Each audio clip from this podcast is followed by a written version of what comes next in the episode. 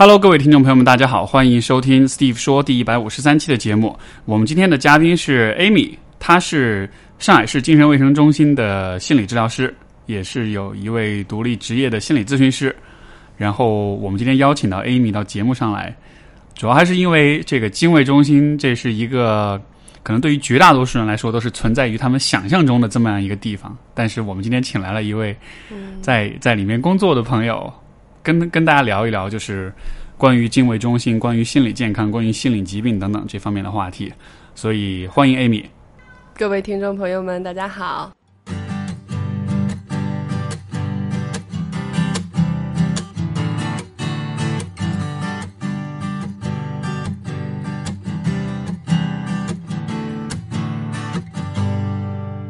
我我其实邀请你来有一个很重要的原因是，就是我。我最开始认识你的时候，我就一直觉得你的性格 特别的不像我想象中的在这个机构、在精神卫生中心工作的那种、那种、那种性格的人，你知道吧？因为我因为我的那个就是刻板印象是，可能都是那种比较严肃、比较、比较、比较、比较那种。我太活泼了，是吗？对。但但这个这个这个，你在工作里面是这样的吗？我在工作里面啊，可能嗯。嗯，相对来说，就是跟朋友们之间的话，可能呃会更活泼一些吧。工作当中会嗯更温柔一些啊。嗯，当然不是刻板的，或者是很严肃的一个状态。是是，因为那个说起这个，就是这种精神卫生的机构，像比如说我们所说的所谓精神病院这样子一些地方。其实大家还是我理解，其实大多数人可能还是因为他不了解，所以他可能还是会有一些这种想象啊，有一些偏见啊或者什么的。嗯你你这个你有感觉到这样的状况吗？因为你在那工作，那会不会比如别人听到你说哦，你在这里宛平路六百号，所以会对你有一种很异样的眼光？嗯，人家不是说宛平路六百号是家的。家的所在嘛，是吧？欢迎回家的一个状态。所以最近我知道宛平六百号出了很多的，比如说 T 恤啊、什么歌啊这种的，大家都可以看到。所以大家是什么？就是有周边吗？啊，对啊，有周边，但当然不是官方周边，但是你可以去那个淘宝上搜是会有的。所以很酷哎，呃，对，我家住在宛平六百。对呀，然后就会有很多这种周边啦，就大家也对这个。地方会比较好奇嘛，对吧？嗯，很多人会知道说，哎，你在宛宛平南路六百号，就这种感觉，哎，很神秘，很想要了解一下。对，其实我觉得跟一般的这种医院的工作，其实大家都差不多。嗯，医生也都差不多。你想在公司里面啊，或者是在外面的一些机构里面，其实也也会有些人很严肃，也会有一些人很活泼。那医院其实也是这样的一个存在。然后我我在嗯跟朋友的交流过程当中，当然也会有人问啊，会不会就是那种啊给你吃药啊，塞药给你吃，然后定点要做什么啊，然后不听话要绑起来啊等等这些哦，没有那么恐怖。对，因为因为因为这个就是在像电影影视作品里面，它都都会有那个。比较戏剧化的那种呈现，对吧？要手给你绑上，放在一个全是泡沫海绵的房间里，防止你自杀什么的。嗯，是是是。然后就特别夸张那种，每天把药塞到你嘴里，然后有些人还会把药藏在舌头底下，然后趁不注意再吐掉。就就就是都是这种好像很。很对抗性的，然后这种很呃，甚至有点带折磨意味的那样的一种画面，所以我觉得可能也许这是公众的一种想象，但实际上像我之前也有跟你聊过几次你的工作什么，我觉得其实就像你所说，它其实就是一个。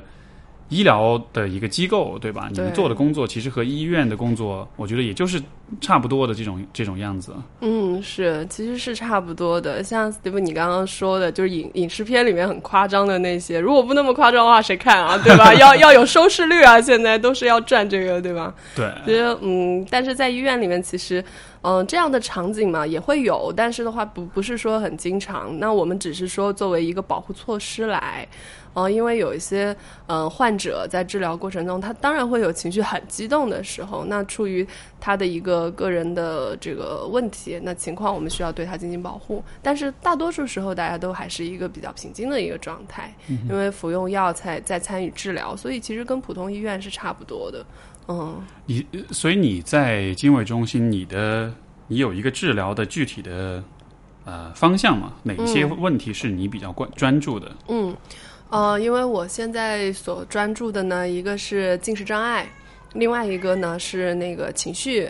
情绪问题这一块，比如说抑郁或者双向，嗯，这些患者是我比较经常接触的。嗯，那重症的话，一般来说我们不太安排心理咨询师，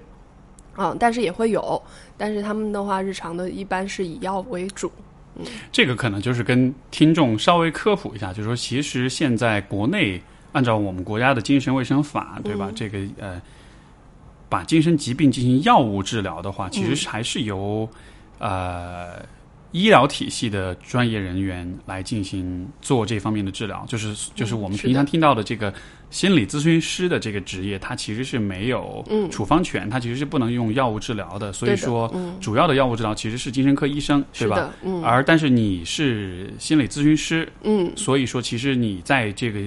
呃经纬中心扮演的角色是在药物治疗之外的，对，呃心理辅助的这一块，辅心理治治疗疗，嗯，对对，对嗯但是我理解，其实这本来也是一个就是可能需要结合需要不同的取向的专家一起共同来呃进行治疗这对样一个嗯对对，是的，就是说我们的现在上海呃精卫中心，就我们现在在采用的一套治疗体系的话，其实是嗯、从德国这边取经过来的。那德国那边呢，主要是以新生科的一个整体治疗为主，所以我们现在摸索了三十年之后，我们发现这种新生一体化的治疗对于患者来说是非常好的、非常有效果的。因为如果一直用药的话，它只能改改善它的一定范围内的这个激素水平，包括它会需要常年的用药，而对于它的真正的这个问题的解决和应对来说，呃，并没有那么好。所以的话，其实我们现在采用的是一个更加全方位的这种治疗方案。那对于患者的康复以及愈后的这个效果，我们都是觉得说是要较之前要好很多的。这个会不会说人们对于心理疾病其实是有这样，我觉得比较典型的两种偏见，呃就是两种误解。嗯，一种误解就是，呃，这个治疗就是靠心理咨询，就是靠纯说话。嗯嗯。另一种误解就是，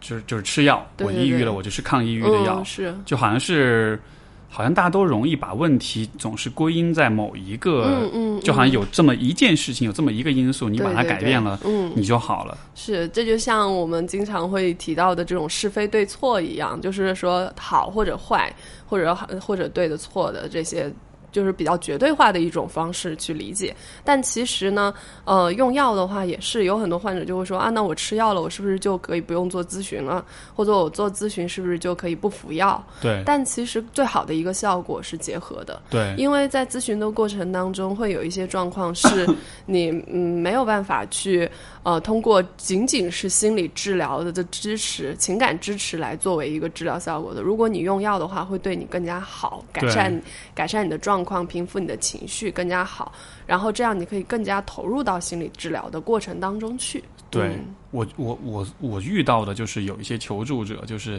嗯嗯，他们就会告诉我他的状况其实已经很糟糕了。比如说像比较典型的，有很多人他可能是抑郁的，对吧？嗯然后我发现很多人都会有这样一个想法，就觉得我还是想我自己扛一扛，嗯我还是想通过我自己的毅力，嗯，然后我也许能够让自己状况变得好一点。嗯甚至有些朋友会说啊，也许我吃一点中药调理一下，改善一下睡眠，说不定我就会更好一些。就好像他们还是会认为说，这是一个可以靠你的个人的意志力去去调整的一个、嗯一个状况。但是如果当你的我理解，当你的比如说抑郁症的症状已经很严重的时候，其实那不是一个单靠意志力可以改变的状况。是的，嗯，而且如果是你靠意志力，你一直在这个痛苦里面的话，其实会导致你对你的治疗效果更加的缺乏信心。然后在这样的一个循环之后，你你会更加产生这种自暴自弃啊，或者是更加低落的一种情绪。而我们说用药的这样的一个状况，其实并没有那么的，那就是看上去那么的难。嗯那就比如说，哦，我打一个比方吧，就我经常会用这样的一个方式去跟我的患者聊，就是你你吃药嘛，你就相当于是男人们抽烟，对吧？你烦了，你你你知道你自己可以扛过去，但是那个烦的时候，你总想抽根烟，哎，抽完那根烟，你似乎压力就缓解了，你就可以去做了。对。其实药就是这样的一个效果。我记得你上次还说了一个比喻，你说你嗯不爱吃药，你把药放在那个治治高血压的那个、的那个瓶儿里面，对对你就当是自己治自己高血压那样的。对对对对对，对因为它就是一个长期的稳定你情绪的一个方式嘛。对然后如果说你真的觉得说哦，因为我吃的是这种呃精神病疾疾病类的药物的话，你觉得好像外界的这种看法你会比较在意，那你就把它放到高血压瓶或者是营养药的瓶子里面，你就自我暗示一下嘛，其实是效果是一样的。没错。那那你的这个来访或者病人，就是他们，你通过他们，你能能感觉到，就是说他们在作为精神病患者的这个身份，会有那种来自别人的那种偏见啦，或者是这种异样的眼光啊，就是会，嗯你你这个方面你是感觉是怎么样的？嗯，其实呃说精神病患者吧，其实我真正的意义上，呃，进食障碍和心境障碍以及抑郁症，我们并不能就是称为是精神病患者。嗯哦、那这部分人他们其实也是有病耻感的，就是像特别是我手上呃有很多青少年的孩子们的进食障碍的，特别是十三到二十二岁左右的这个女孩儿挺多的，然后他们就会很呃，并不愿意让别人是知道自己是到医院是来治进食障碍的这个问题，他们可能会跟学校说的是啊，比如说胃病啊。或者是啊，感觉头疼啊，需要检查，或者是定期调养啊，以这样的一个方式去面对。所以我感觉在国内现在就是呃大家对这一块的接触还是就接受度还是比较低的。对，嗯就你可能没法比较公开的去让别人知道你可能有这样一些问题，是的是会面临一嗯些对，羞耻感，会面临别人的一些奇怪的一些看法。嗯哼。对，是的，而且就经常会有一种现象，就是比如说来我们这儿有进食障碍的小姑娘，回去之后，回去之后呢，他呃他的同学其实可能也有这个问题，然后他还科普给他，然后又让他来住院，就这样子。啊，嗯呃，进食障碍，因为我理解，嗯如果你到了一个比较严重的程度，其实你是需要住院的，因为它是会危及生命的，是的，对吧？如果你有厌，如果你有厌食症，嗯你可能会长期就是营养不良，嗯，是的。所以其实是一个有哪些嗯精神疾病是通常来说是需要进行住院治疗的？嗯，通常需要进呃入院治疗的话，其实我们并没有一个非常明确的一个线，就不像是说呃身体疾病，比如说你的肾脏衰衰退到什么样的程度，或者你的感染肺部感染达到一个什么样程度，你必须住院。呃，精神类疾病的话，可能没有这么明确的一个标准线，但是进食障碍的话，我们会说，如果是你 B BMI 值低于了，比如说十六了。其实一般来说，低于十八我们就已经觉得是危险了，嗯就觉得说已经不健康了。但是我们医住院的最低标准是 BMI 十一，如果是低于了 BMI 十一，它就已经达到一个身体极限了。对，那你就可能体重就已经非对对常非常低了。对对对，是的，所以它不能到我们专科医院来，它就需要去呃综合的大医院进行营养治疗，嗯先把营养提上来，他才能到我们这边来治疗，否则他会出现一些呃，比如说肾脏衰竭、激素紊乱等等的这些状况，都会引起心肌的问题。明白，嗯，所以说先进行这方面的治疗，然后可能身体的状况改善之后，才到你们这边去。是啊，如如如果我是一个这个病人，我要 check in 到你们这儿去，然后会会接下来会发生些什么事情？就 能不能 visualize 一下这个画面是什么样的？哦，你很想进来吗？可以考虑。有这样的状况吗？有人比如说装病然后进去这种的，那大概在在门诊就会被医生拦下来了。就作作为一种体验，当然这样子有点不好啊，这样子 我不应该鼓励大家这样做，因为是有点对吧？挤占这个公共资源。但就但就是我们想象，如果我是一个病人，然后我我 check in，然后接下来会发生什么事情？嗯，如果说你进来的话，嗯，门诊门诊那边医生判断你需要住院的话，嗯，当然是你真的需要住院的，嗯，然后嗯，住院进来之后呢，我们会有呃我们的转管床医生会去接待你，非常亲切的小哥哥小姐姐们啊，然后的话就会去了解一下关于你的病程，然后这一些的状况，就你为什么会进来，然后门诊的诊断治疗是什么样的一个情况。然后以及确定你在这边住院的一个疗程。然后之后呢，会给你安排个体治疗、家庭治疗。然后除了个体治疗、家庭治疗之外，还有用药治疗的方案。然后如果说你可能会是抑郁或者双向的话，你也有可能会面临着，比如说做改良。改良的话，就是通过一种嗯电磁刺激的方式去改善你的情绪。其实它也是调整激素的一种方式，但是它比用药要快。嗯、呃，所以这些方案都是用药一块儿的，都是精神科医生定的。那么个体治疗、家庭治疗呢，就是会安排治疗师啦，然后还有团体治疗，嗯比如说。呃，CBT 团体就是认所谓的认知治疗团体，然后精神动力团体，然后还有嗯、呃情绪辩辩证疗法，就是 DBT，然后以及我们的艺术表达类治疗。所以进来之后，你会发现，你原本以为是来度个假的，但其实你每天忙得跟狗一样。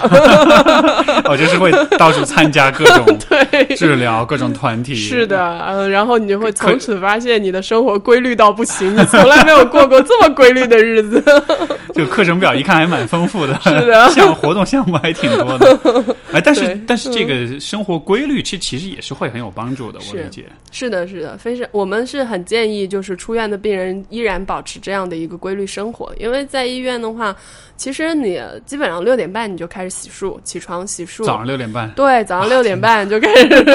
刷牙洗脸，然后嗯，大家抢抢厕所，对吧？对。然后嗯，之后的话就会是开始进进餐吃饭，然后吃完饭之后呢，到八点钟你开始开始上课，然后一直上到中午呢，然后好去吃饭，你可以中午睡一会儿，下午继续上课，所以你就会发现这一天简直太充实了。那那除了这些就是治疗活动之外呢，比嗯如说大家会有娱乐活动，会有自己的休闲时间，会这这样的会有吗？嗯，当然，如果你希望从这个这么忙碌的时间里再挤出一些休闲时间的哦，话，所以其实是不太有时间，就是去休息啊什么嗯的，。但其实你在整个过过程当中，其实还是属于一个和人在交流呀、嗯和人在互动的一个状态。而且这种状态里面的话，你会发现。在住院的一个过，当然我不是推荐大家来住院啊，也不是说这是一个度假胜地啊，不是这个意思。说的发现突然发现说的有点太太美好了。嗯，对，不是这个意思，只是说，嗯，因为住院的过程当中，大家都是，嗯，大家都知道我们是生病的人嘛，所以彼此之间的话会有一些支持感，然后而且在这样的一个环境里面。嗯，你不需要太太过于去担心，就是外界的眼光之类的。嗯因为大家都是来这里去解决一些自己的个人问题的。就这个环境是比较安全的。对对对，这个环境非常的安全，包括呃，我们其实呃，医不管是医生还是治疗师，都是非常的 nice。然后患者有什么问题的话，他们跟我们都会来进行沟通和解决，嗯，所以我们都会给到他很强的支持感。明白。嗯，这个可能就和我猜想，也许是和比如说一般医院的这种门诊就会不太一样，因为大家去看嗯门诊，医生都是很忙，然后可能也跟你说不了几句对话，包括有的时候情绪不好还会怼你两句。是可能一一个患者来了就给你两分钟时间讲完走人，开个药对吧？检查什么的。没错，嗯，然后住住院的话，可能就会跟门诊的差别就会比较大。嗯，确实，这现在，嗯，历年就是现在每年吧，就是病患者来门诊看的患者的数量也是在逐渐增加的，所以门诊的医生的负荷是很大的。没错。嗯，你像我们，嗯，很多主任医生，就是如果是门诊的话，有的时候甚至会下午一直看到晚上七八点。哦天哪，嗯，对，所以会非常非常的忙。像那个我们有些老的教授，他一一一个早上的病人可能一过就是七八十个，就非常非常的快。一个早上七八十个，嗯那一个人可能就几分钟的时间。对，是的，但是就是有些医生的这个记忆力超强啊。当然，我是去跟过班的，所以我就觉得啊，这些老师太厉害了。就是他们有很多的老患者，他们常年在精神科门诊看，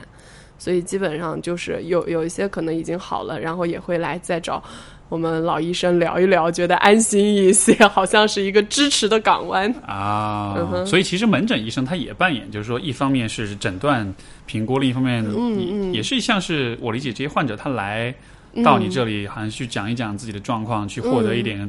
对，支支持心理支持。对，其实我我因为我们这边的话会有全国各地的精神科医生过来进修，因为大家都希望开始进行这种新生科的一个模式。嗯、因为新新生科就是呃心理和身体对对对对，就是相当于是说用药和心理咨询结合、嗯这样的一个方式来做，因为大家最近几年都会发现门诊会有很多的这种老病人，可能是七八年甚至十几年过来用药，但是。你已经用药到调整药物到了一定的程度，你不可能有太多的变化了。然后他都他的状况还会维持在某一个，嗯，就是说，并不是说痊愈的水平。对，但是他就是要保证每次来见你一面，似乎那一面 那样聊的一个过程，就会让他感觉到，哦，我心里又又有一些安慰了，有一些慰藉，然后可以回去。所以这也是让很多各地的精神科医生会感觉到困惑，以及觉得说，哎，那也许可以往这个方向走，然后可以帮助我们的患者更快的去治愈，达到一个更好的一个愈后效果。没错，没错，这个从研究上来说，应该是你看，呃，我所看到的几乎所有的对于，呃，就是精神疾病治疗的这种原分析研究，都会发现说，其实最好的效用一定是药物和。谈话治疗结合起来的，对吧？它的效用都是比单独谈话治疗或者单独用药是效果是更好的。是的，对，因为就说心理疾病也是一个，其实是有很多因素来导致的，对吧？有你的遗传、你的性格、你的家庭环境、你的成长经历，对，然后你的包括你的社社会地位、经济状况、你的营养、你的生理健康、你的。作息就是它是很多很多因素多方面的共同影响的，所以只是用药的话，就它它的那个能帮助到你的，可能是你生理的那个部分，是。嗯，或者说你的作息的部分，但是可能像其他，比如说人际关系的部分呀，他个人的这种认知的这个部分，可能他就没有那么强的效果了。是的，所以心理治疗是很必要的，因为它帮助你去调整你对于你环境的这种理解。呃，帮助你提，就是意识到一些生活中需要去调整的东西，所以用药和心理治疗的一个结合，我觉得是目前来说是非常好的，能够尽快走出这个状况的一个方案。嗯，像入院治入院治疗的话，通常来说，这种嗯效果，或者说，比如说一个通常来说，一个病人进去之后，他需要。大概多长时间之内，它能够有比较好的效果？然后包括到最后出院，嗯，一般来说需要花多长时间呢？嗯，其实我 们按道理来说的话，就是入院的患者都是比普通患者稍微重症一些。那我们的基本上入院的治疗的话，会规定在两到三个月。两到三个月，在这样的一个过程当中，集 集中为他们去提升他们的一个生活水平啊状况这样子，所以安排的很多的治疗也是帮助他全方位的去理解自我。嗯，我们针对于每一个病人，就是来到我们这边每一患者嘛，他们其实是不从不同的人的眼里去看到他们自己，不光是从他的个体治疗。个体治疗师可能会去更多的去谈他内心的东西，那他还会从家庭治疗的角度去看到我在一个家庭当中的一个状态。就是他和他的家人都会一起来参与家庭治疗。是的。就是包括我，我看过一个最庞大的团体是来了八个人，然后就一家人，对，一大家子人，然后就嗯参与家庭治疗，可以看到在这个家庭系统中啊，我怎么去理解我在这个地方的位置，嗯，我产生这些问题跟这个家庭是产是来自于什么样的问题，是跟这个家庭哪些部分有关，然后同时呢，也可以去看到在团体里的我，我是怎么和别人互动的。我在所有就是带领团体的老师的帮助下去看到自己跟别人互动的一种模式，然后以及这种模式在我的现实生活中它是怎么呈现的，它怎么样给我带来了一些困扰。所以我会说，在住院的期间，其实你就相当于是进入了一个实验田。嗯，在这个实验田里面，你不断的去看到自己的问题，然后不断的再去实践当中去改进改善。对，所以在这样的一个过程里面，你就会有慢慢的会有效能感，而且所有的患者都在支持你的去改变，因为每个人都会给你很多的建议，也会给很多的包容，所以大家在那个状况下面去改善自己的动力性就会变得很强，因为。不用那么害怕，说我会去丧失掉一些，比如说我很重要的关系，因为在大众的人际关系、社会关系当中，你会害怕失去一些东西。对你告诉别人你有抑郁症，可能别人就不敢跟你一块玩了，会有这样的担心。是，嗯，所以的话，在那里的话，你就可以大量的去做一些人际交往的实验，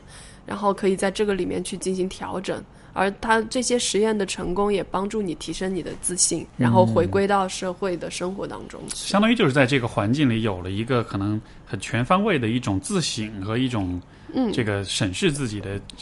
包括而且是用一种很安全的方式，你可以跟周围的人去交流，通过这样的方式看见你自己。对，这个说起来我觉得还蛮棒的哈，就因为是不是很想来？呃，我我因为我因为我在听你描述的时候，我是在想说，嗯因为因为你们的这个工作对象还是就是有心理疾病的这样一个人群，对吧？对，但是我在想，其实类似的事情，假设比如说我们在生活中是有这样的一些机会，我能够在一个环境里，这个环境里大家都是假设，比如说我们是以个人成长为主题，嗯嗯嗯对吧？你去参加一个类似一个夏令营一样的活动，然后像你也是这样，早上六点半起床，然后上午上课，我下午上课，各种团体、个体，然后呃不同的这种呃呃。活动的话，嗯就其实我觉得对于个人成长还是应该还是很有帮助的。是你会发现，其实有很多这种类似于夏令营啊或者集体团体出去的时候，很容易就会有小情侣的出现。为什么？因为那个时候是大量的情感碰撞，然后你也会获得安全感，你也会激发你很多内在的情绪。所以在那个当下，你就会意识到很多以前从来没有意识到过的自己的某个部分出来。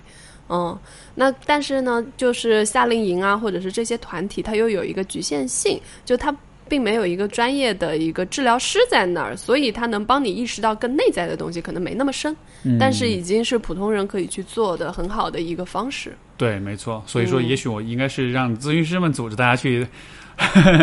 参加个夏，组织一个夏令营什么的，去嗨一把，对对对，是。哎，所以呃，像这个，比如说你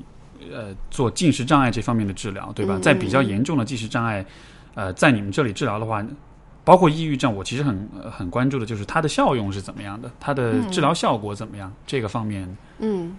嗯，进食障碍的你，你想听到的是治愈率吗？嗯比如治愈率是怎么样的？嗯，我并没有一个非常明确的一个治愈率的那个数据。嗯哼，嗯哼，因为这个部分都是精神科医生他们拿着。当然我，我的感觉是，呃，如果你志愿已经入院治疗的这部分人群，他其实已经大部分的人都已经是奋在这条战线上奋战了很多年的老兵号了。那他们会有很多前呃，就是比较深一些的问题，所以他们需要更加长期的一个就是依从性治疗，比如说用药和心理治疗的一个持续性。所以我们并不会说住院就是完全去改善它，而这是一个健康的开始，建立一个安全的基地去给它建立一个基地去发展。我们会以这样的一个嗯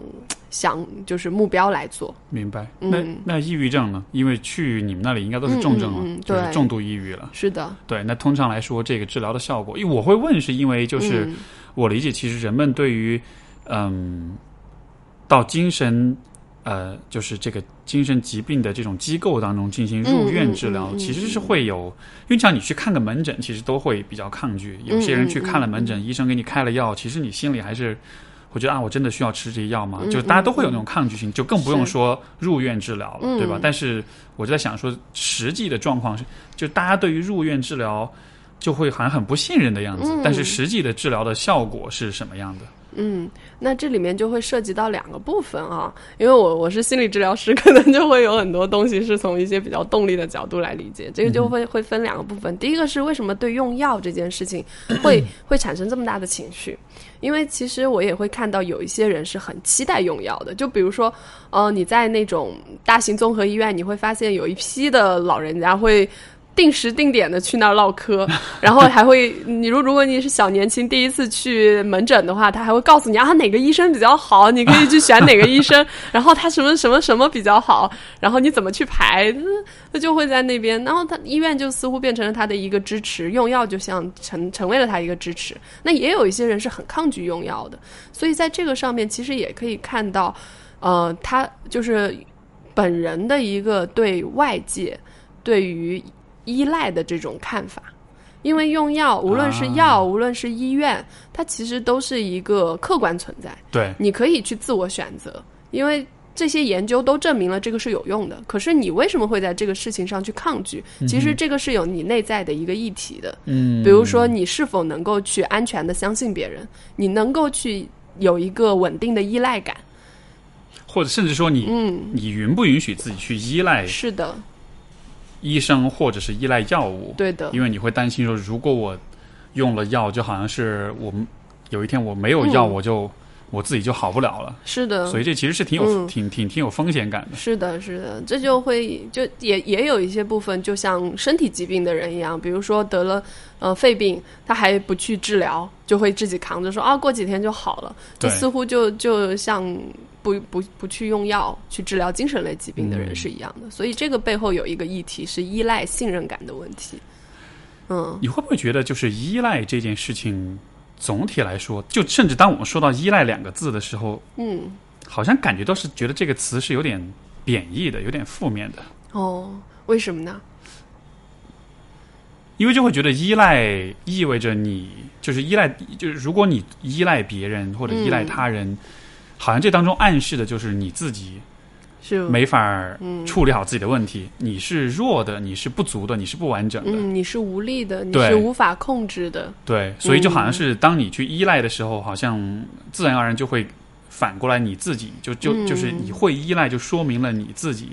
的一种脆弱性。嗯，对，就感觉自己的力量好像就被削弱了。是，嗯然后但是这个好像又和我们对自己的那种。自我呃良好的自我感觉好像又是相冲突的，因为每个人都是希望自己是独立的、是完整的、是这个不需要依赖任何人的。嗯虽然事实是人都需要依赖彼此，嗯嗯对吧？就是这是我发自内心相信，就是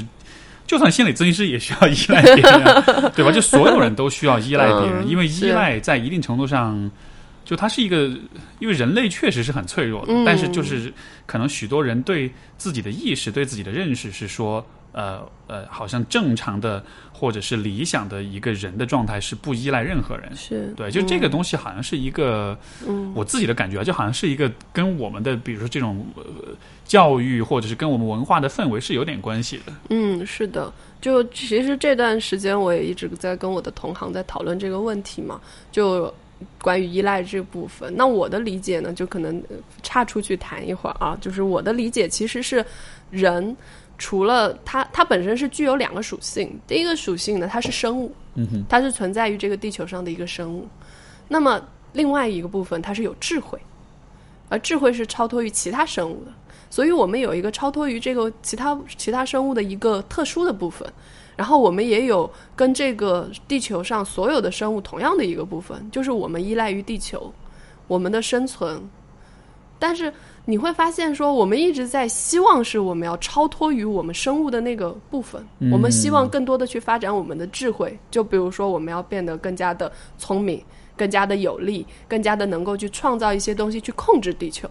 所以我们不断的在做一件事情，就是开发我们的智慧，而去忘却我们生物本能的那个部分。所以我们似乎会把我们生物本能的那个那一部分就去压抑掉，然后不想要成为那个生物的依赖的，嗯，借助于这个环境生存的这样的一个部分。呃那你会不会觉得，嗯同时也是这样的本能，它其实也驱动了，比如说人类的发展啊、技术的发展啊，我们想要去征服自然，想要去改变环境，就我感觉这好像像是一个双刃剑一样。这一方面，我们有这样一种想要去脱离这个动物本性的这样一个部分，嗯，对吧？想要变得更智慧，但另一方面，好像就是在这个朝着更智慧的这个推进的过程中，嗯好像我们又会有一点把事情做过了，嗯。对自己的身体，呃，又会有太多的这种忽视。是。就像我立刻能想到了一个例子，你像在美国的这个，呃，就是美国的这个呃叫什么，就是呃开处方的这个比例，美国人的人均的这个用药的各种类型的用药的比例是世界上最高的，嗯对吧？所有的人都在呃吃各种类型的药物，那我理解这些药物其实就有点像是。呃，我们用一种很人类的、很技术的方式，在试图去解决一些身体上的病死的问题。对，嗯没错。所以好像它是一个感觉像是个双刃剑一样。嗯哼，是的，我会觉得说，就包括我们现在越来越多的说，我们要理智化，要规则，要去讲究的是我们的成功，以及你要变得更加的有效率，还有推崇一些完美等等的，这些都是我们在对抗我们生物性的那个部分。没错，嗯，所以在这样的一个状况下，对抗我们的生物性，似乎就会让我们感觉到更能够去控制。嗯，因为，因为其实如果说回到远古的话，我们不能控制，我们就会随着比如说某一次的冰河世纪我们就全部覆灭或者是某一次的那个卫就是陨陨石坠落，然后地球似乎就要重来一遍，我们就要面临着整体被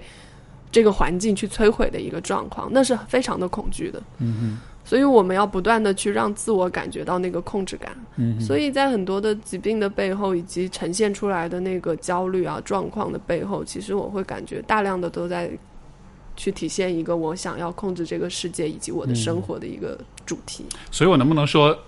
大家现在经常会说一句话，就是我缺乏安全感，嗯，对吧？但是我能否说，其实人类作为一个物种，其实从来就没有安全感的，因为永远都有生存的压力，都有这个要你要去挑面对各种各样的挑战问题问题，就好像是你基因里其实就写着这样一种不安全感。是的，你的身体随时都在准备面临各种各样的嗯，危机、各种各样的意外。对，对，就像我们的情绪，其实它就是用来应对这些危机的。没错，嗯，可是你就会发现，我们有很多时候我们在否认我们的情绪，我们不想要有恐惧，不想要有悲伤，不想要有这些害怕。那但是其实这些东西都是来预警我们存在的这个环境的一个不可控的。它是帮我们去预警我们周周围发生的这些东西，然后去帮助我们，从而建立一个安全感。没错。嗯我觉得情绪就像是人和世界之间交互的一种途径哈，就是你其实通过你的情绪去对事各种事物、各种现象做出一些理解。像你说，嗯比如说遇到危险，你会有恐惧，但同时遇到美好的、开心的事情，你也会有积极的情绪。是，所以就好像是我这个是一个非常，呃可能很多人都非常常见的一个问题，就是你当你想要让自己没有恐惧、没有焦虑的时候，当你压抑你这一部分情绪，你发现你也没法快乐了，嗯，你也没法感到满足、感到幸福，就是。就是整个情绪这个交互界面就被你给删除掉了，对，所以生活就变成一片灰色的那种感觉。是的，就就很多患者就会说，我似乎觉得我的世界像隔成了两个部分，一个部分好像是完全的都是呃思想的部分，我就感感受不到我的情绪，我就像走进了一个罩子里面。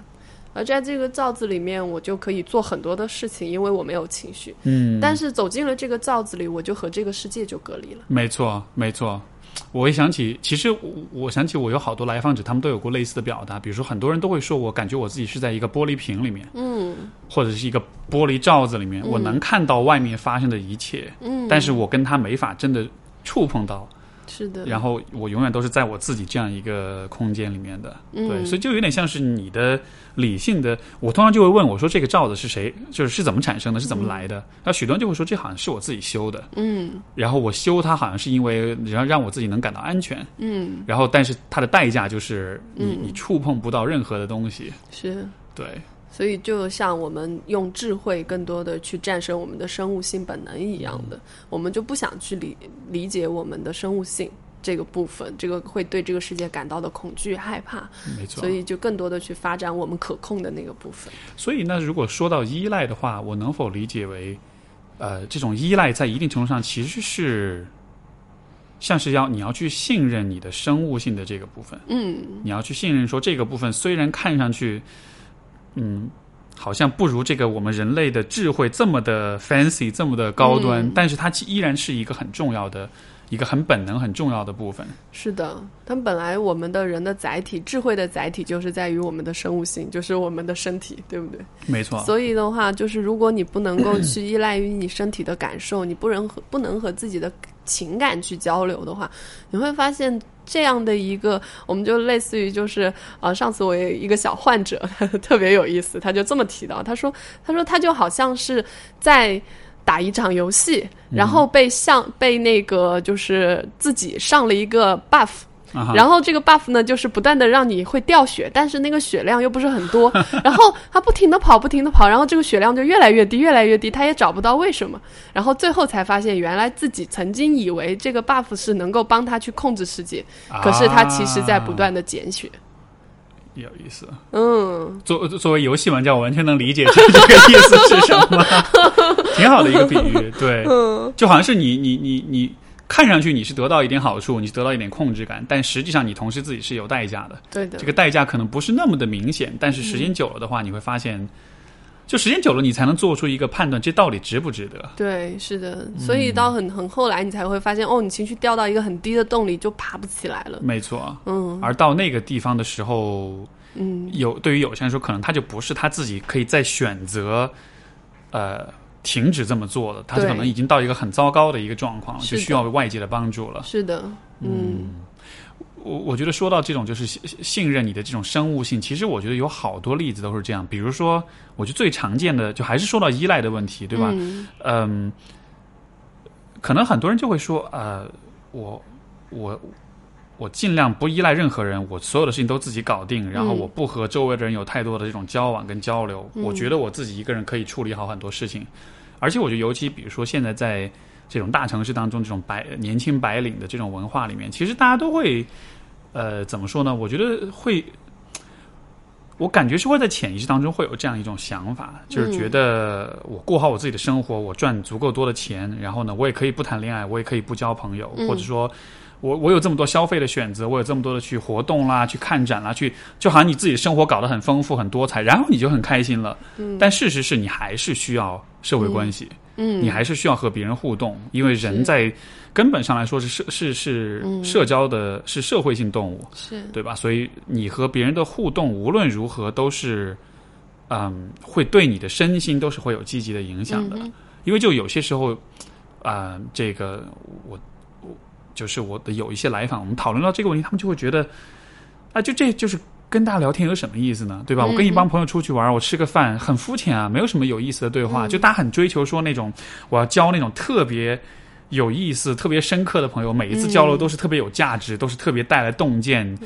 就是就好像他们期待每一次对话都像录播课一样，对。但实际上就是大家就会觉得那种无脑的、随意的那种闲聊，就好像觉得这个是没有意义的。嗯，对，其实我承认有的时候我也会这么想，我觉得这有什么意义？但是后来慢慢的我就会觉得说，这样的对话好像没有现实层面的这种开启心智的这种价值，但它就是会让你比较开心，对啊，它就是会让你觉嗯得，哎，这一天呃感觉就会比较对，它就是会让你觉得你好像没有那么孤独，然后你好像跟这个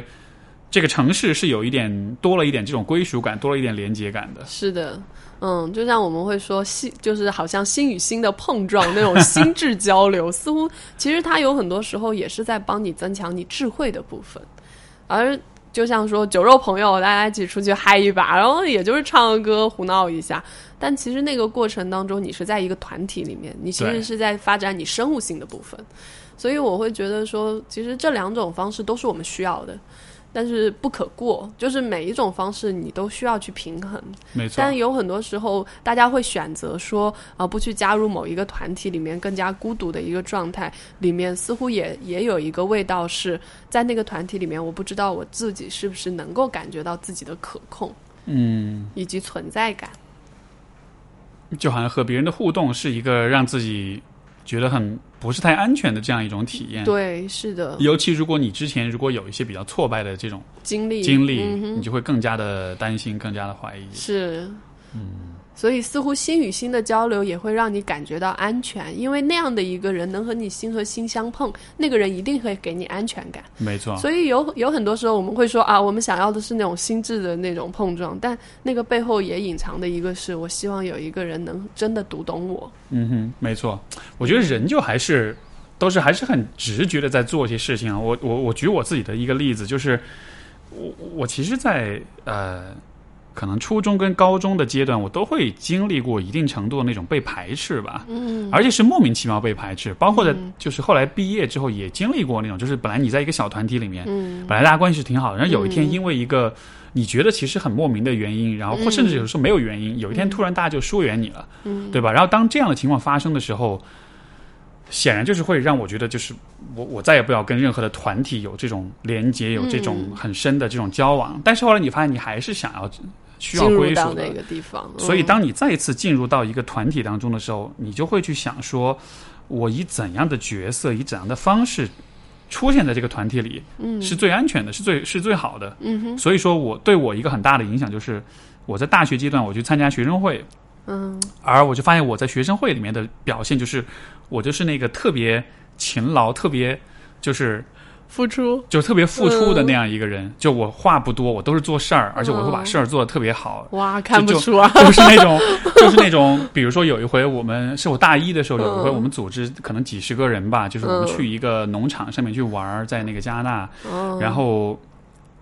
那有一个大房子，那天晚上大家就在那玩儿打牌啊、嗯唱歌啊、跳舞啊什么的。嗯然后你知道我那一天在干嘛？我我那天洗了一晚上的杯子跟盘子，哇，因为大家都在喝吃，然后就有不断的有餐具就需要重复的这个利用，这样子我就一直在收嗯拾、打扫、洗盘子，一晚上没睡觉。好辛苦啊，对，然后 然后就很有趣。一开始我就特别以这个为荣，嗯而且我确实也得到很多人的那种赞美，说哇，嗯你看他好。因为本来我是活动的组织者之一，然后就大家就觉得哇，这个人好怎么样，就得到那种赞美之后，一下就觉得哎呀，我好安全，我在这个群体里就好像得到一个地位的认可一样。嗯但是后来我就觉得好不爽啊，就我都没有玩到。就是啊，对，但但是就是点就是在于，好像人还是，所以就是说，人还是社会性动物，他是愿意为了那种归属跟安全，是会愿意付出很多的，对对吧？然后，而且这个付出完全是一种直觉，就是你觉得这样子会管用，其实有可能我加入到他们里面，我玩的特别开心，嗯，也许大家也会有同样的对我的，甚至是更多的那种对我的认可，对吧？是但是就只是说，好像人都会自己想象出一个。一个一个特定的形象，然后认为这个形象是大家会喜欢的，是，对，嗯，所以这都是我们自己 YY 的一种方式，没错，没错，嗯对。但就很有趣，就是比如说我 YY 的是我做一个这个清洁工，对吧？勤劳的清洁工，可能大家会认可。但是有的时候，也许你 YY 的那个形象可能就不是那么的对你就不是那么有利，对，有可能就嗯会是一个，比如说更加取悦的，或者是更加的顺从的，嗯或者是更加的。呃，没有自己的自尊和没有自己边界的这样一个人，那这样子的话，那可能就是一个更会糟糕的结果。非常辛苦，是没，会非常的辛苦。其实很多的很多的患者就存在这样的一个问题，所以他们的 状况就会变得非常的累。而在这种累里面，他们又没有办法去解决他们想要去解决的问题，因为他们以为这样做是对的，可其实他们的背后是想要那样。没错，这个就好像是说你的，嗯，你的行为、你的策略和那个背后的那个需要，其实是不、有的时候是不对等的，或者说是是是没有对齐的。对，所以这个就会是说，哎，我们会以什么样的一个公式来呈现我们的需要啊？我因为我是理工女啊，所以的话，我就会有很多很多的比喻，都会是就是类似于方程式啊，或者等等之类的 你你理工背景，那你是本来是学什么的？啊。我我原先吗啊我其实我考中科院硕士之前，我是学光电的。光电工是工程类的对对，对对对，是工程类专业。但那个时候的话，考工程类专业，主要是我对光这个东西很感兴趣啊。这个就可以看出，我都对一些很玄幻的东西很感兴趣，比如说光啊，比如说心理啊这种的。嗯，哦，这个这个是一个比较神奇的组合，完全对。那那你是怎么啊？这这跳开话题了，就是你 那你是怎么？因为你学光电对吧？嗯这个，然后你又去考了这个中科院的心理，对对，对对对，是的，这个是硕心理学是是硕士是硕士嗯对吧？那那这个又是怎么回事？这个这个这一步迈的有点大，感觉。嗯，其实这个是源于说，呃，我的家庭里面有人是精神分裂，然后我一直对这个部分是好奇的。明白，然后那个时候，其实早的时候，我当时大学的专业是想学医学的，嗯，但是呢，学医学又会涉及到其他的一些问题，比如说我的母亲不同意，所以你看，我也遇到了这样的状况，就是跟妈妈没有办法交流，然后所以我妈不同意，她然后她不希望我去学医，她觉得学医太可怕了，然后嗯，然后等等之类的，因为那个时候我还有一个想法是，也许我可以去。去做法医，然后他就更更加可怕了，就觉得说，所以他就觉得你还是选个安全点的，所以我就嗯，后来我就想，那光我也挺喜欢的，然后我就去选了光，然后选了光之后，就开始会对这种工程就是很多的东西感兴趣，但是呢，就会以一种我觉得其实我学习的过程当中，我都不是在学知识，而是我是在学背后的一种。给带给我的直觉和理解这个社会世界、理解这个社会的一种思考方式一个点，所以我总是觉得说我我在某一个学科里面，我只是以这个学科的一个眼睛去看待这个世界而已。所以后来的话，因为因为我还是继续还是想学医，然后也对就是精神类的问题，然后包括心理学的问题感兴趣，所以我就去学了研究生，读了研究生，然后就后来就一直做咨询师这样子下来。嗯，所以我是一个挺挺跳 跳脱的人，就是蛮不在一个规则范围之内的。但是我觉得你说那一点，我是非常认同的。就是说你在学任何一个学科的时候，其实你真正在学的不是知识本身，而是说是如何理解这个世界的方式。对，因为我发现，呃，比如说你从事心理学，嗯你给人做咨询，就当然你所使用的技巧啊、理论啊、这些，可能这些东西都是也都是很有价值的。但是好像，呃，就比如说我自己做咨询的感觉，我觉得很多时候其实我们在做的也是在帮助来访者去找到一些不同的看待自己、看待这个世界的方式。而如果你自己的视角很单一、很单调的话，嗯那其实你也比较，就可能你对来访者的那个贡献也就会比较局限。嗯因为因为我发现，这个就这个可能就要吐槽哈，就有一些同行，就他们的比如说对话的方式、思考的方式，然后你看到他们写的一些东西，你就会发现，就是他的思维是完全局限在他自己所学的那个流派里面的。嗯然后，但是实际上看待，像比如说你刚才讲到这个，就是生物性的这个部分，其实其实心理咨询师不太讲，嗯对吧？大多数咨询师，尤其可能比如说精分背景的咨询师，他们对人的理解就是精分这一套东西，嗯他不太去想人的身体是什么样的，嗯，他不太去想就是你早上没有吃饭和你的抑郁的这个感受是有很大的关联的，你的血糖的水平、你的激素水平，他不太考虑这方面的问题。嗯。但好像就是对于你来讲，你其实是能够从更丰富的、更多元的一个视角去、嗯去看待人这个东西。嗯，谢谢，我好像突然被表扬了。不，但是因为这，因为我也是 很认同这样一种方式，所以我觉得，你像比如说，我这几年其实有一个特别呃，就对我来说，对我的认知、认知和这个思思考方式来说，特别特别有帮助的一点就是。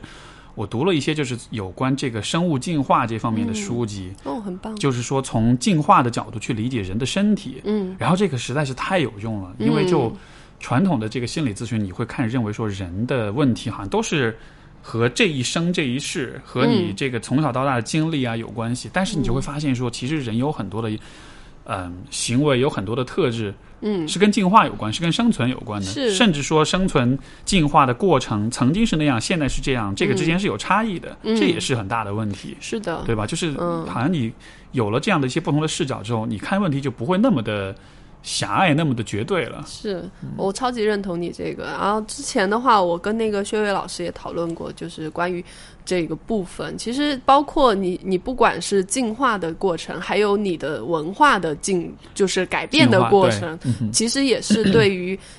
在某一个阶段的人是有非常大的影响的。因为我们存呃，我们生活在这个世界上，你看上去只是你一个人，但其实你周围的所有的东西都在影响你的潜意识。没错，包括比如说你走在一条路上，你会突然觉得安静，或者你在某一个小区里面，你会觉得喧闹，这这些周围的这些环境都会带给你不同的身体的感受，以及你家庭里面就是从从你很早很早的祖辈传下来的这种生活的习惯，以及他们。就完全没有名言的一些内在的一些东西，就这样传承到了你的身上，而你可能会用这样的一个角度去看待你的生活。没错。嗯，我我就是我之前有一个来访者，就是啊、呃因为我许多来访者我都会鼓励他们去写那个就是个人成长史，就是你把你从小到大的故事通过文字的方式去写一遍，然后很多人就在写的过程中，其实他就会。对很多问题就会有一些新的发现跟思考。嗯我印象特别深，就是有个来访者，他就跟我讲说，嗯，因为他的这个就是呃爷爷奶奶这一辈儿嗯是，你可以理解为就是在这个解放之前是属于那种山里面的匪那种嗯那样的一个群体。嗯就他们是游离在这个，有点像是现在的这种无政府主义者，就他们是游离在这个社会之外的，他们是通过这个到处打劫去去嗯去维持生计的。嗯然后后来只说因为这个要，嗯你知道就是被招安了呀，嗯这样子，然后就就成了这个体制的一部分。但是你知道他的那个出身是那个样的，嗯，所以他在写这个故事的时候，他就发现说，因为我的那一辈儿上上辈儿人是那样的，所以我的父母他们是这样的人，所以到了我这里，我也就有了相应的影响。嗯就有点像是当你因为最开始他对自己的问题的认识都是啊，爸妈不爱我，或者是我过得很很不开心，是因为我自己哪里出问题。嗯但后来你就发现，你能把你个人的叙事和更大的一些问题、历史的问题、嗯呃社会的问题联系起来的时候，嗯。虽然这会让一个人觉得自己好像是比较渺小无力的，但同时它的好处就是你不会认为所有的事情都是跟你有关系的，嗯你也不会认为所有事情都是由你引起的。然后这个其实是一个非常怎么说呢，能嗯让人释然的一个、是一个过程吧。是的，因为确实人就是人在一定程度上就就是很渺小的，对吧？嗯就是历史长河中一个一个一个小小的点。嗯然后你的很多困扰、很多问题，你觉得你好像啊，这都是因为我，但实际上你们你是只是很自以为中心，呃，嗯以自我为中心而已。嗯但实际很多的事情，呃，很多的大的因素，很多看不见的这种因素，都是在影响着你。是所以就好像是有了这样一个很宏大的一个个人和历史之间的这样一个嗯一个框架、一个叙事之后，那个然后人对自己的看法其实又会嗯更进一步。你就会知道你是受到这个世界的影响，你是受到在这个环境时代的影响。其实有很多时候，我觉得很多嗯，就七七零后、八零后吧，很多会有一个问题是归因于我改变，我是不是做了一些什么，我怎么 样了？他们会更多的有这个我的这个部分，也跟也跟独生子女政策是有，很大其实我就的关系的。想说，独生子嗯女这个，是的，所以这个是社会造成的。嗯，这个是社会的一一种代谢的产物，没错，那就归结到了我们本人的身上，所以会有很多是，就从这个点上就可以看出，我们其实是受环境影响很大的。嗯，嗯因为是独生子女，所以其实很多事情都像是他是。因包括我觉得父母也最喜欢说啊，我这一切都还不是为了你好，对就好像所有都是是为了你，因为你，对吧？然后就是所以好像我们就成了一切事情的根源。对，是，所以就就拿精精神分析来说，经典精神分析它。在的那个时代是非常有规则的，比如说贵族就是贵族，你生下来平民就是平民，所以一切的框架都已经定在那里，所以每一个人的状态都是很稳定的，他们有一个很稳定的基础在那。可是，在我们现在这个时代，你会发现很多东西都是可动的，嗯，都是可变的，都是你可以通过努力的。但就是因为这种可变性、可动性，你就变得没有那么多稳定的框架，你就要自己去建构一个自己内在的框架。可是父母那一辈又没有学会怎么去给你建构这样的一个框架，你就会变得非常的摇摆，你就不知道应该要怎么办。所以在很多的状况下，就会归结于说是不是我出了问题。而不是去理解到说整个这个社会的框架上本身就有了很多的不确定性。没错，没错，这个我觉得是现在可能很多呃年轻一代面临，比如说焦虑，嗯，我觉得这是一个很普遍的一个因素，对吧？是就是一方面，其实环境的变化跟带来这种机遇、这种可能性、这种自由度，但是另一方面，这也就意味着你作为一个个体，就看上去你是需要承担起你自己飞黄腾达的这种责任的。嗯如果你没有飞黄腾达，那就就好像大家就会觉得啊，这意味着我我不够努力、不够嗯聪明，不够或者是好，不够好、不够优秀。对嗯、对，是，所以的话，就很多进食障碍的患者其实就存在这个问题，他们的表现很明显的就是一个强迫性控制。嗯嗯，特别是特别是那个厌食症，厌食症体现出来的那个强迫行为就是我不进食嘛，他非常强烈的一个控制自己的这种生物本能的一个愿望，通过这种生物本能的控制去控，觉得说自己可以控制整个世界，去达成自己的目标。所以，其实厌食症的背后有很多的是失控，就是他对他对家庭的失控，他对情绪的失控，他对自己未来的失控，他有非常多的不安全感。而通过这种失控，他就 他就回到一个婴儿的状态，需要母亲在喂养。嗯，因为他无法进食了，所以母亲又会承担起喂养他的一个责任，所以他又可以通过这种方式回到家庭。啊，哎，所以说之前读的论文哈，说进食障碍，呃，如果一个家庭里面的女儿有一个很控制欲很强的母亲，嗯，她的那个进食障碍的这个发病的概率其实会是相对会很高。很高，对的。因为她没有她没有对自己生活没有掌控，对的，她有点像是通过不进食这样一种方式来控制反抗自己，反来反抗，来来对的，来强调自己作为女儿、作为一个人的这样一种角对，色。是的，所以发病高峰都会在青春期嘛。青春期，对，因为青春期是自我意识的萌发，嗯哼，他会开始意识到我有我的需要的，我的需要和我家庭的需要产生了冲突，所以这就是一个小的规则遇到一个再大一点的规则和以及社会这个规则，嗯它在相融的时候出现的问题。没错。所以说青，嗯而且我们说现在的这个人越来越晚熟，所以说青春期以前可能是十十十三四岁、嗯，十四五岁，但现在可能到二十三四、二对十四五，对对，可能大家在心理上依然是处在青春期的这个阶段，所以是好像就是在这个可能呃十几岁到二十几岁这个这个阶段里面，其实就会出现各种各样的对，问题，是是就会有很多不稳定的东西没出来，所以他他们就需要去控制。可是控制过度的一个结果就是没有办法控制，所以就会出现暴食。嗯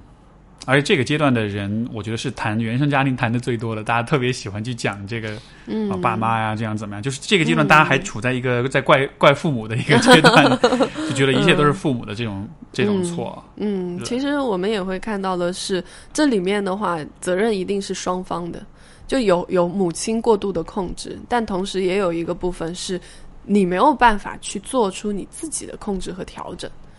就你放弃了自己的责任。其实，在青春期的时候，有你在你跟这一批的孩子聊啊，就是这种十几岁到二十几岁的就年轻姑娘们聊，你会发现他们会有一个很共同的特点，他们会有一会跟你说，他说我很想回到我的八九岁的时候，非常的开心，嗯，非常的呃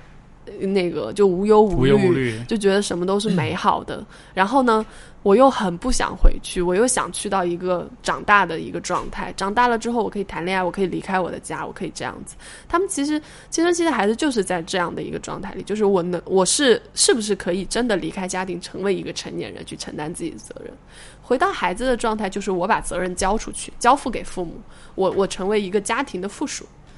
所以他们会在这样的两个部分里面不断的摇摆。没错，摇摆的过程就会让他们有很多的情绪产生，而那个时候他们又没有办法理解到说自己的这个部分跟这些有关，所以他们就以为是自己出了问题，所以他们通过进食来把自己的生物性的那个部分更加的排除。所以我能否说，其实人长大都是一个要去 fight 的过程，嗯，要去战斗的过程，因为你是从无意识走向有意识，嗯，你没法回到无意识，因为那是不符合这个人的成长规律的，啊所以你唯一的选择其实就是往前走，嗯，就是让你自己变得更加有意识，而且是拥有一种更清晰、更有序的一种意识，是啊，对吧？所以说，但是这个。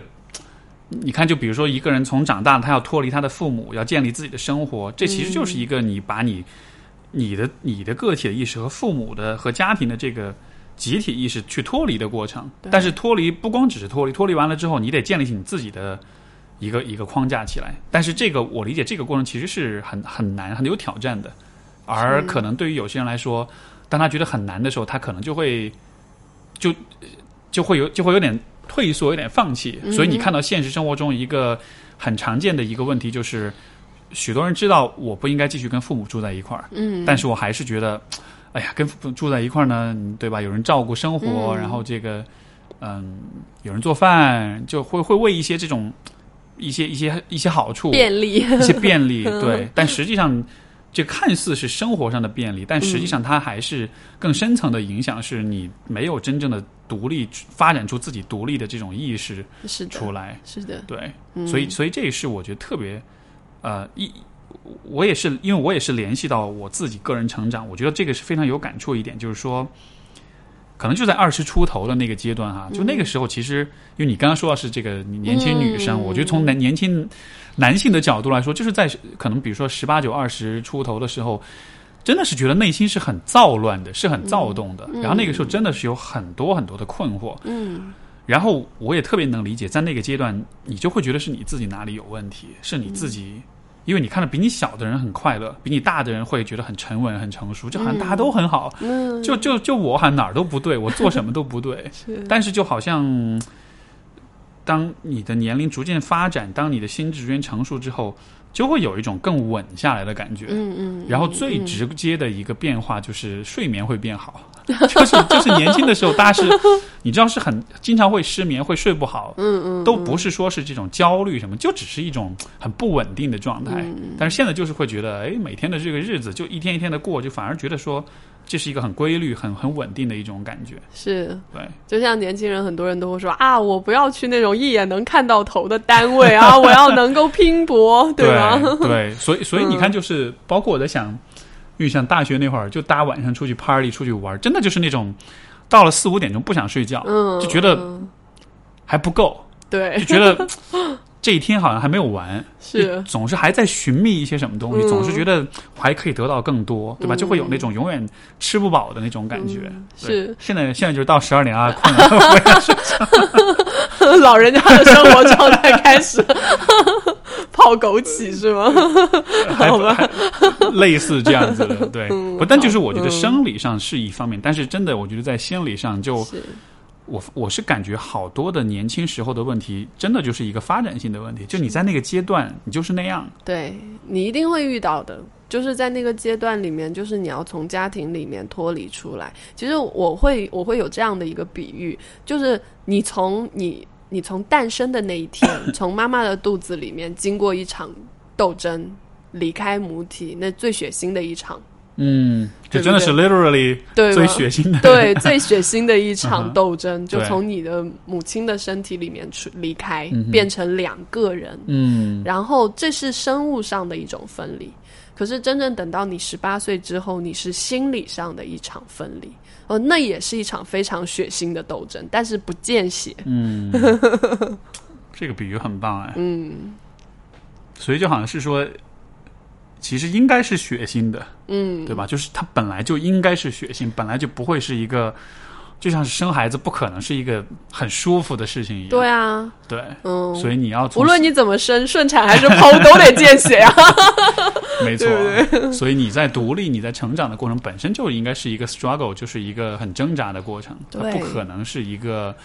很舒坦的、的平平静静过去的，嗯没有可能。嗯，所以我在想，是不是因此就是，你看，像中国现在没有啊，就很多其他的文化当中，其实是有那种所谓 initiation，就是这种、嗯。呃类似启呃哦，中国是叫成人礼，嗯嗯，对吧？但是中国的成人礼是很和平的，是我我都不知道要要做些什么，应该都是一些这种要要要拜要孔圣啊，或者对，就是那种祭祀性的那种 嗯。这样的活动，但是有嗯。有其他的很多文化的那种嗯，成人礼，其实是很。对，是很挑战，是很辛苦的。是的比如说最极端的可能是有歌呃呃歌礼不算啊，但就是呃嗯我所知道有一些这种部落的文化当中，不管是在南美还是在非洲，嗯成人礼就会意味着，比如说你要去。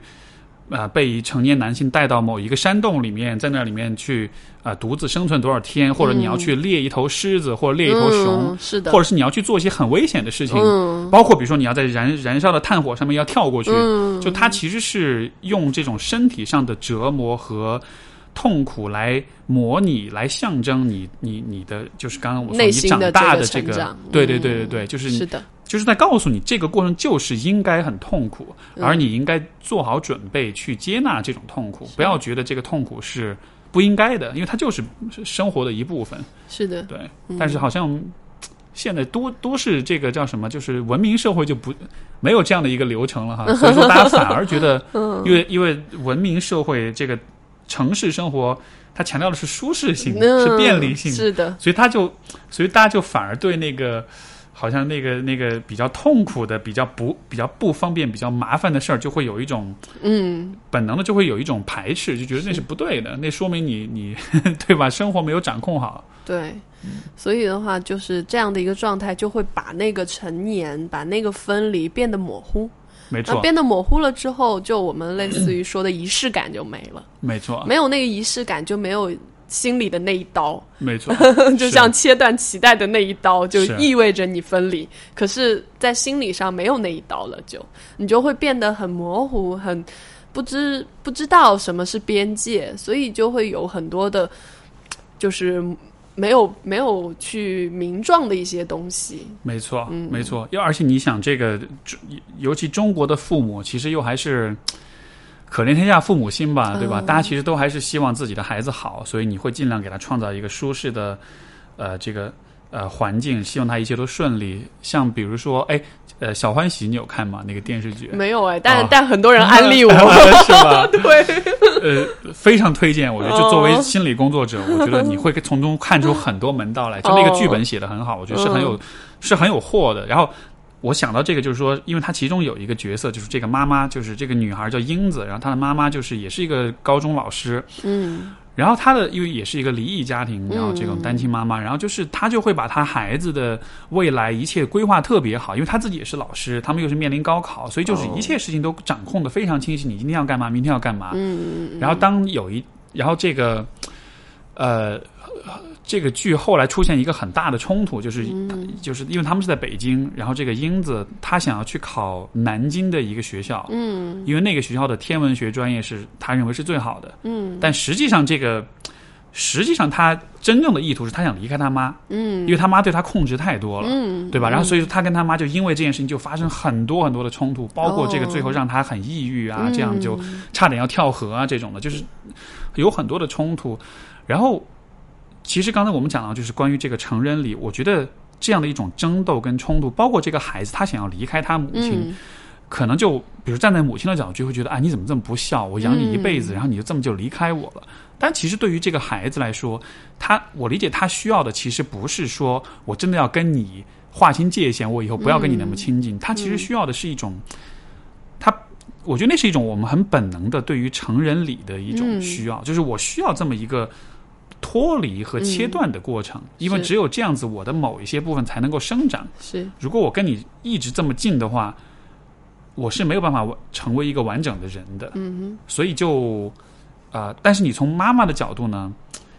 她我又确实能，所以这是这个剧就是它很好的地方，它没有完全妖魔化父母，它其实是把嗯双方的。痛苦的呈现出来。对于这个哦妈妈来说，你想你的老公抛，呃这个因为出轨而抛弃了你，嗯然后反过来，现在你的女儿也要离开你，就这个对于一个、嗯。对吧？对于一个中年女性来说是很大的打击，对，而且她自己其实也是很爱她的女儿，她也想要让她一切都好，嗯。所以她也很挣扎，她也觉得就我没法接受这个事实，我也不知道嗯。用怎么样更好的方式去，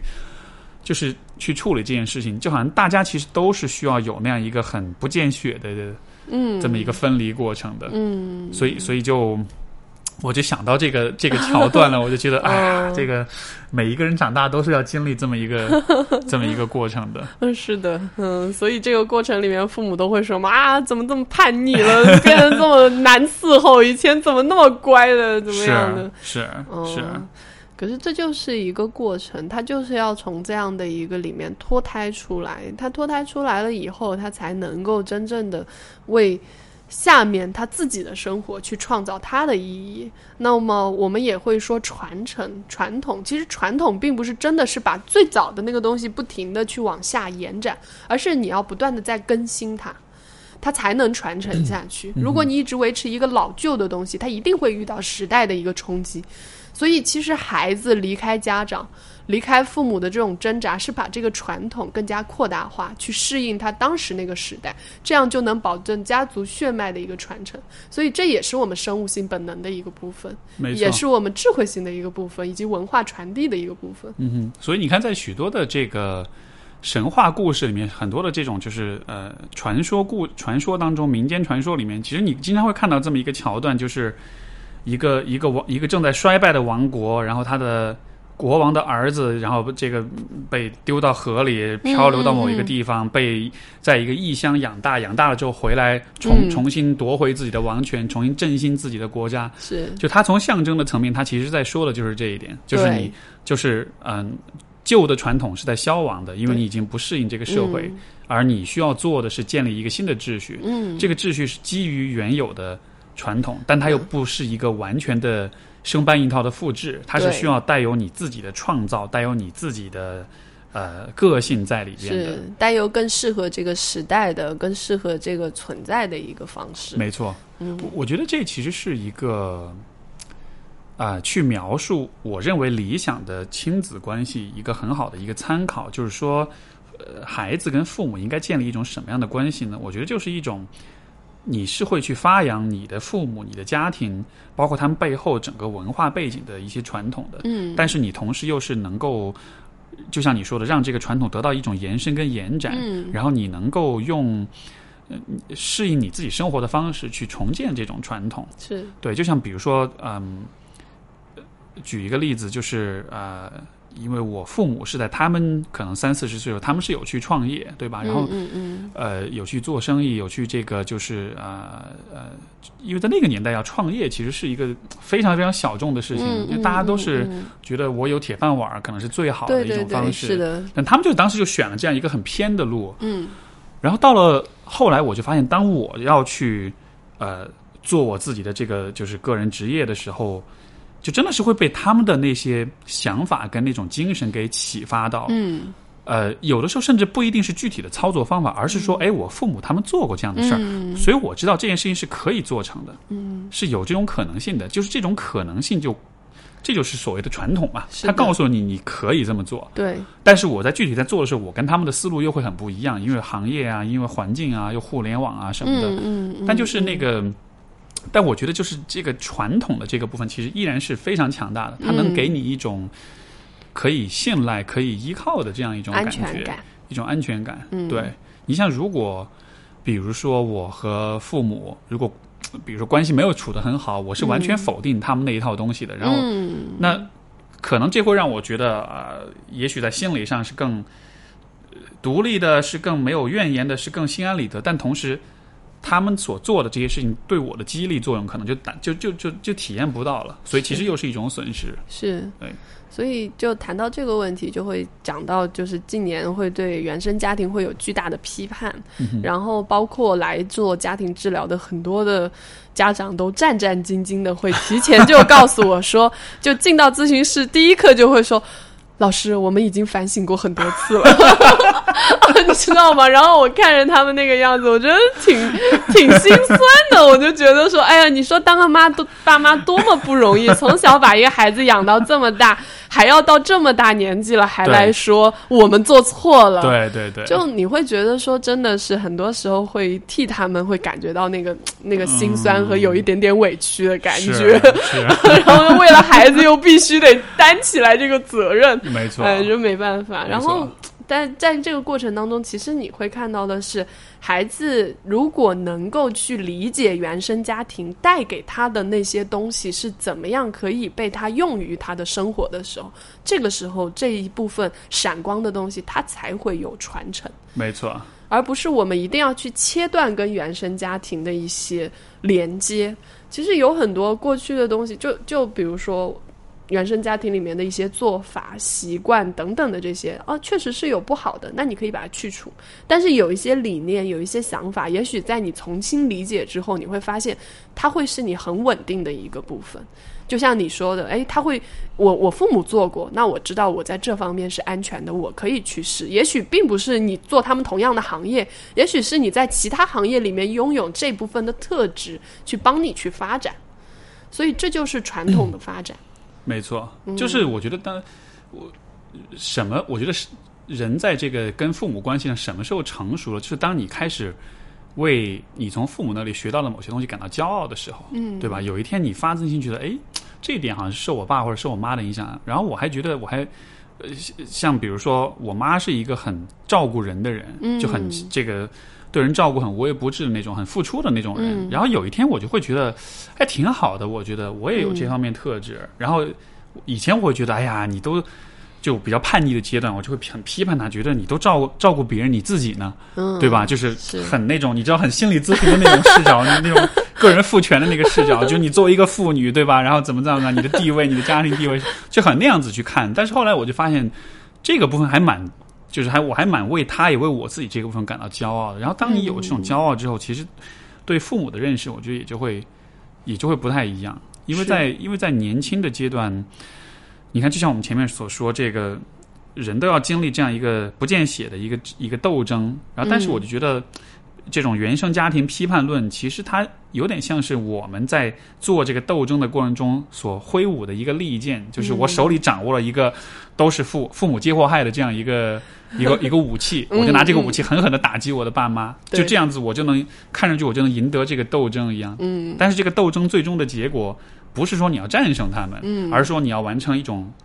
独立，完成一种分离，对的。对吧？嗯。如果你只是为了去伤害他们，去打击他们的话，其实最后你不会觉得很满足，是，你你反而会觉得我为什么要这么做、啊？对，对，是的，因为他们就是你的安全港啊。其实有很多时候，我们都会期待那个安全的基地。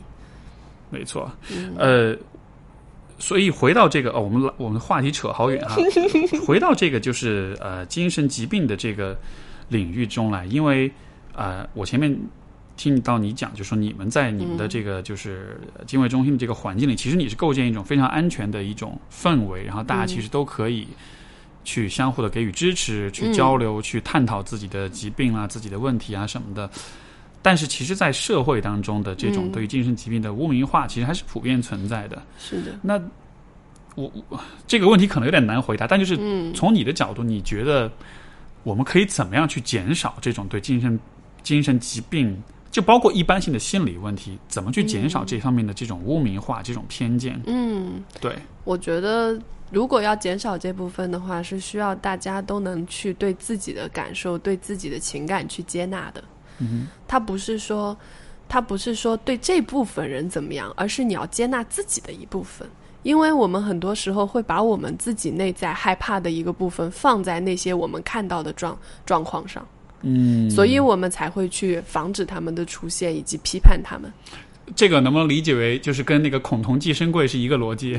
就是说你很怕的东西，所以你就很抗拒，你就会很批判。是的，其实是一样的，是因为你害怕，你不理解，所以你才会觉得说那个不好，那样是怎么怎么怎么样的。嗯，所以如果说要减少这部分，我觉得是需要全就是整个整个群体吧，都来去意识到自己的情绪是多么的重要，自己的平和内在的这种稳定和安全，其实是很重要的。嗯，明白。嗯，这个当中会不会就是说，因为大家对于比如说你，如果你有患了心理疾病，嗯我们也就人们也就会默认这是你的责任，嗯你是个弱者，嗯你的心智不够坚强，你不够有毅力，所以你才得病了。嗯，所以得病和弱者哈就是划等号的。对但是其实没有人想要承认自己是弱者。对所以当我们看到别人的心理疾病的时候，会很批判，因为我们会担心有一天我们这样子，我们也会变成弱者。是所以大家其实都是在逃避那个弱的。害怕、恐惧的那个部分。没错，嗯我想到那个有一个电影叫《巴顿将军》，是一个挺老的、挺经典的一个电影，嗯就是讲那个乔治巴顿嘛，就是嗯二战时期美国一个很著名的五星上将，呃，四星上将，他没评到五星。然后就是他就是一个以这个强硬著称的一个将军，然后他带兵打仗就是非常 aggressive、非常攻击性那种的，就是永远都是进攻进攻，好像就是他说的吧，这进攻是最好的防守，嗯，就是好像这话就是来自他的。然后，那个电影里有一幕我印象特别深，就是他当时就是去视察那个前线的医院，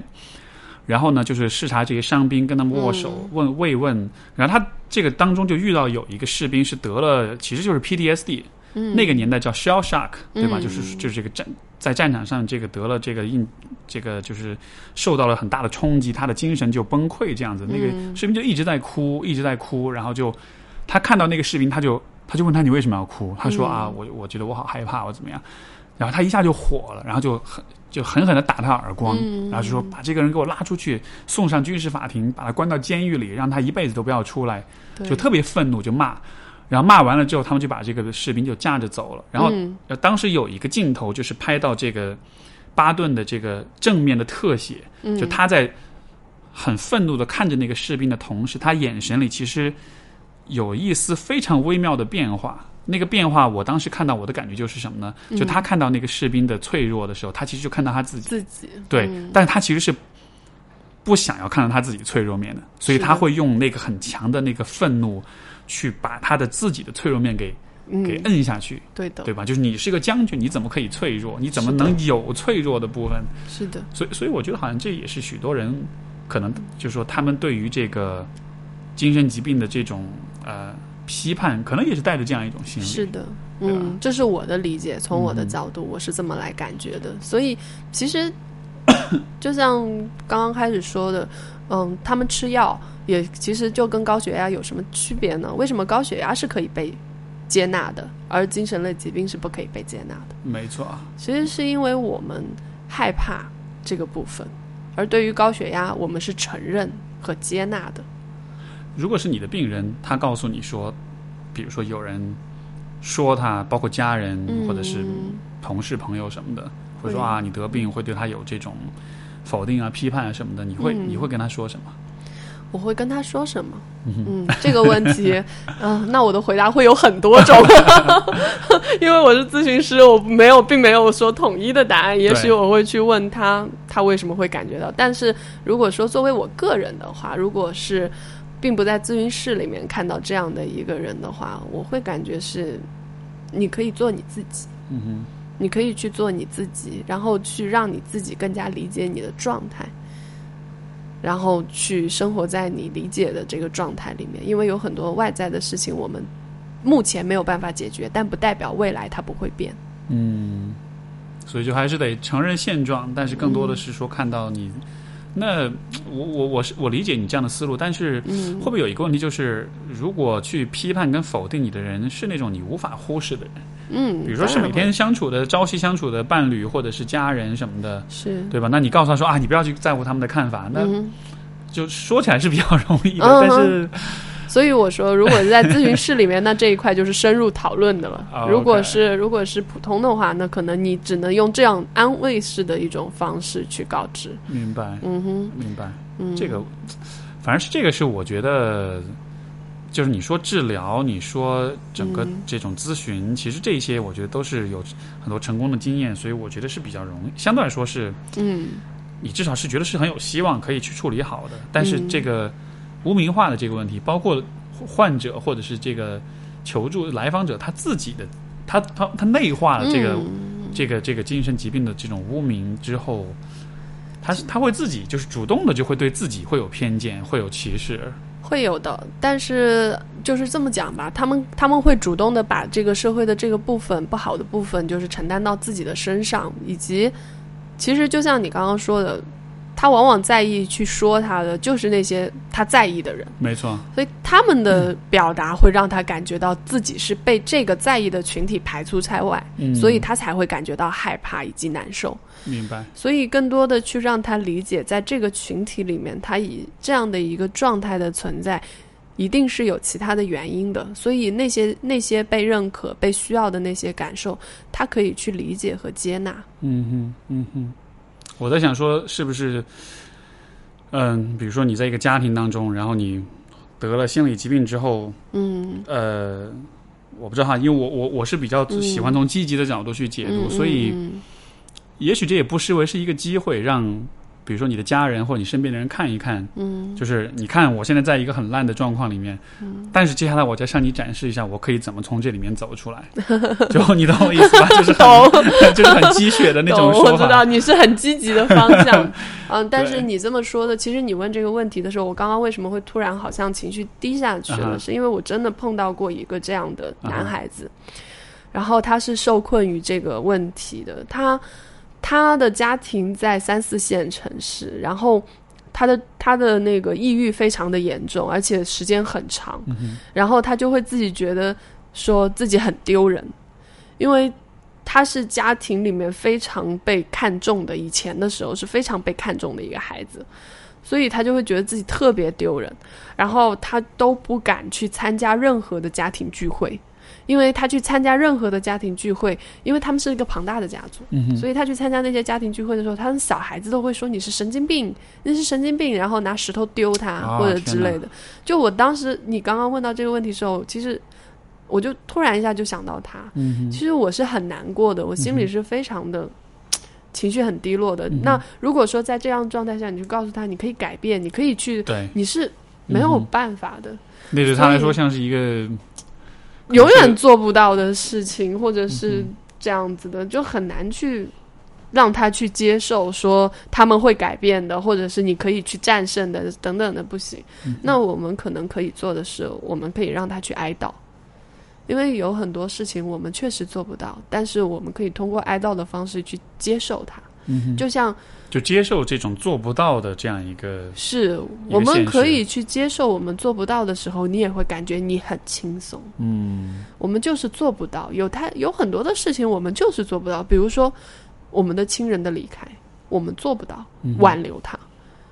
我们做不到我们过去的青春再回来，嗯哼，我们做不到我们像我们曾经想象的那样过着美好的生活，但是我们可以做的是，我们接纳，嗯哼，我们接纳那些我们做不到的，嗯接纳那些痛苦的，我们知道经历过的，可是接纳之后，我可以从这个点走向新的部位。嗯嗯。嗯总之说，这个我觉得就是在许多在有些特定的地区，当这个一个个体跟他的家庭，尤其是大家庭有比较紧密的联系，其实这是一个比较是一个比较困难的状况啊，因为你要面对的就不只是你的父母。对，你说如果说你跟你的父母之间还有的一些沟通啊什么的，那其实其他的亲戚就。这个大家族亲戚，他们跟你的关系会更远，你也更难嗯跟他们去沟通，去嗯去达成信任跟共识。但同时，他们嗯对你的生活也有很多影响。是，所以我我也有些来访者是类似的状况，他们有些特定的地区，嗯是，大家庭的这个对生活的渗透是非常深的，但是是这样的情况下，就看似好像你是有跟更多的人连接，但其实你反而更孤独，嗯，因为那种家庭角色之间相互的那种很固化的那种认识。对对吧？他是很难从这个里面跳脱出来，看到说嗯你这个人是什么样子是的。因为其实，在越大的家族里面，人变得他更加符号化，啊，对，没错，他就更加符号化，他就变成了你是比如长子长孙，比如说这样的一个身份，那你将来是被寄予期望。但是这个期望的这个位置上是你与否，其实你会觉得并不重要，它只是一个身份在那里。你是带着这个身份在这个家族里生活，所以那个人的部分就更加被削弱，没错，他就变得更加的孤独以及无力。嗯哼。所以我会，就是我会特别想问一个我的很多来访者，到了这种类似的阶段都会问的问题，那应该怎么办呢？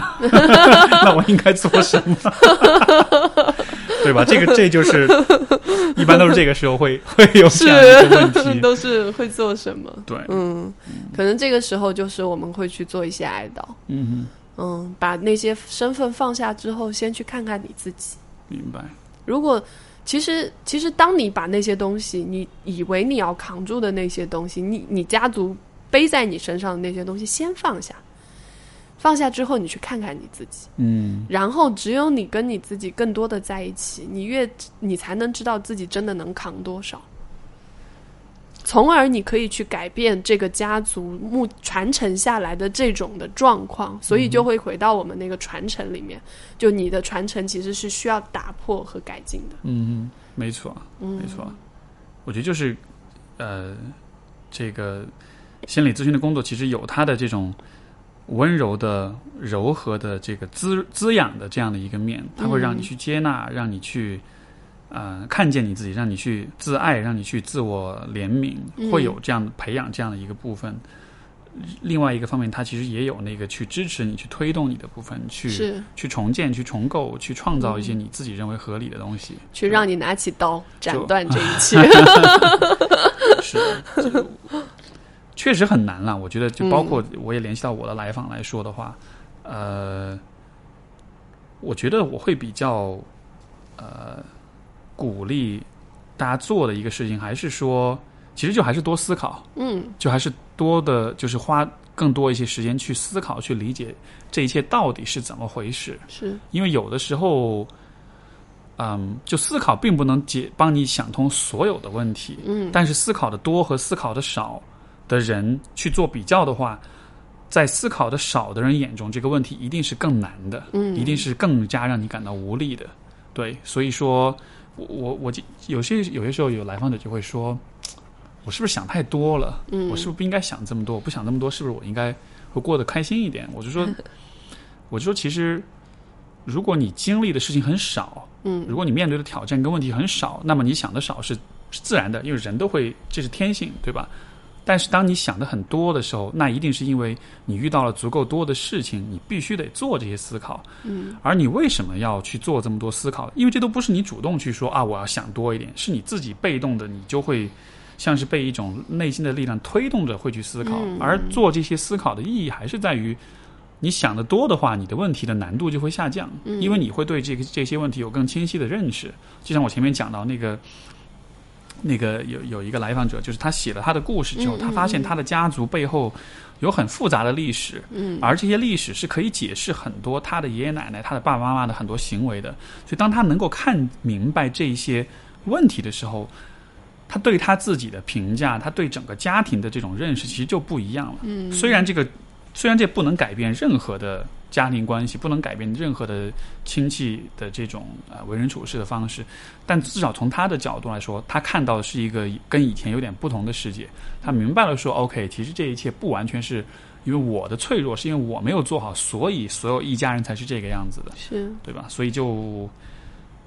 这这算是一个不是答案的答案，但就是说，嗯，更多的思考，更多的认识自己，可能这个这个是一个，嗯，